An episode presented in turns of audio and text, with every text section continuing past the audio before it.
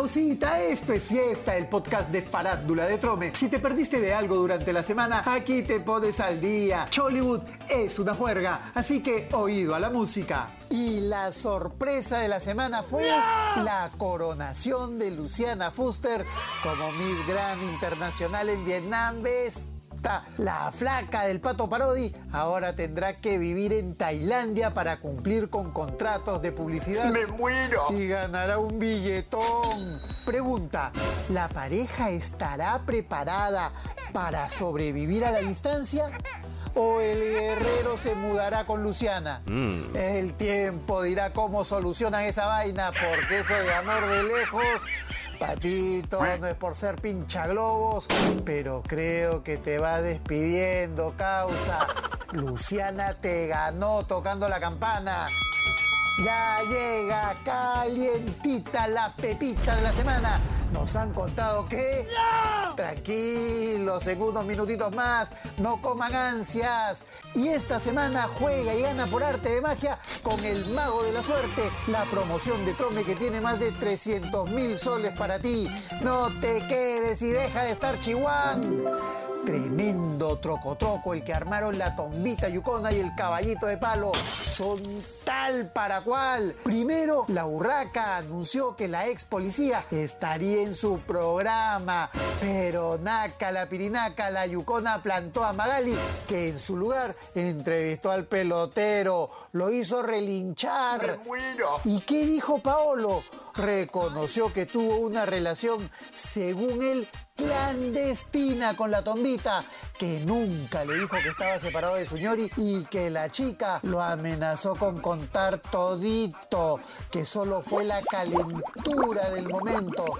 Que hubiera bañado con abuelada, vete recón. Para colmo, dijo que le daba cinco luquitas mensuales para que esté con él. A la mela, ¿qué tal echador? Y la brujería, el tarot, la bola de cristal, el muñeco vudú y tanta vaina, solo le faltó cantar el embrujo.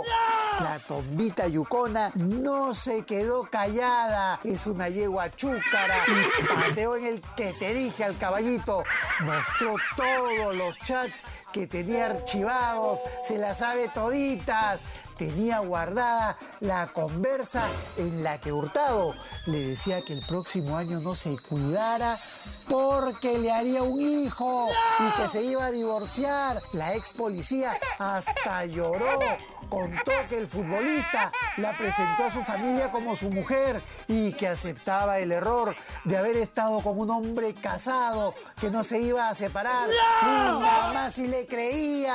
Ah, y reconoció que el jugadorazo le dio un buen apoyo monetario y que le ofreció un carro y hasta pagarle una maestría. Eso es amor, amor a la billetera. Y ahora sí, esta es la pepita de la semana. Desde el mero, mero México nos llega un mensaje bien chingón.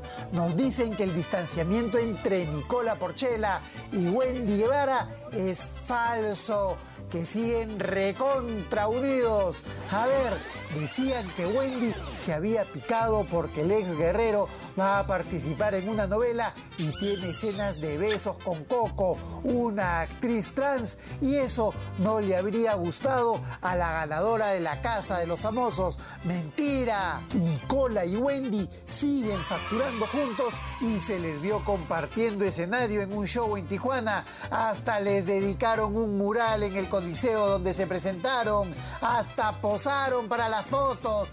Estos. Y eso fue todo. Volvemos recargados la próxima semana. Vamos al hipódromo. Hay un caballito desbocado que se cree ganador. Esto es fiesta, el podcast de Farándula de Trome. No hay más. Chau, chau.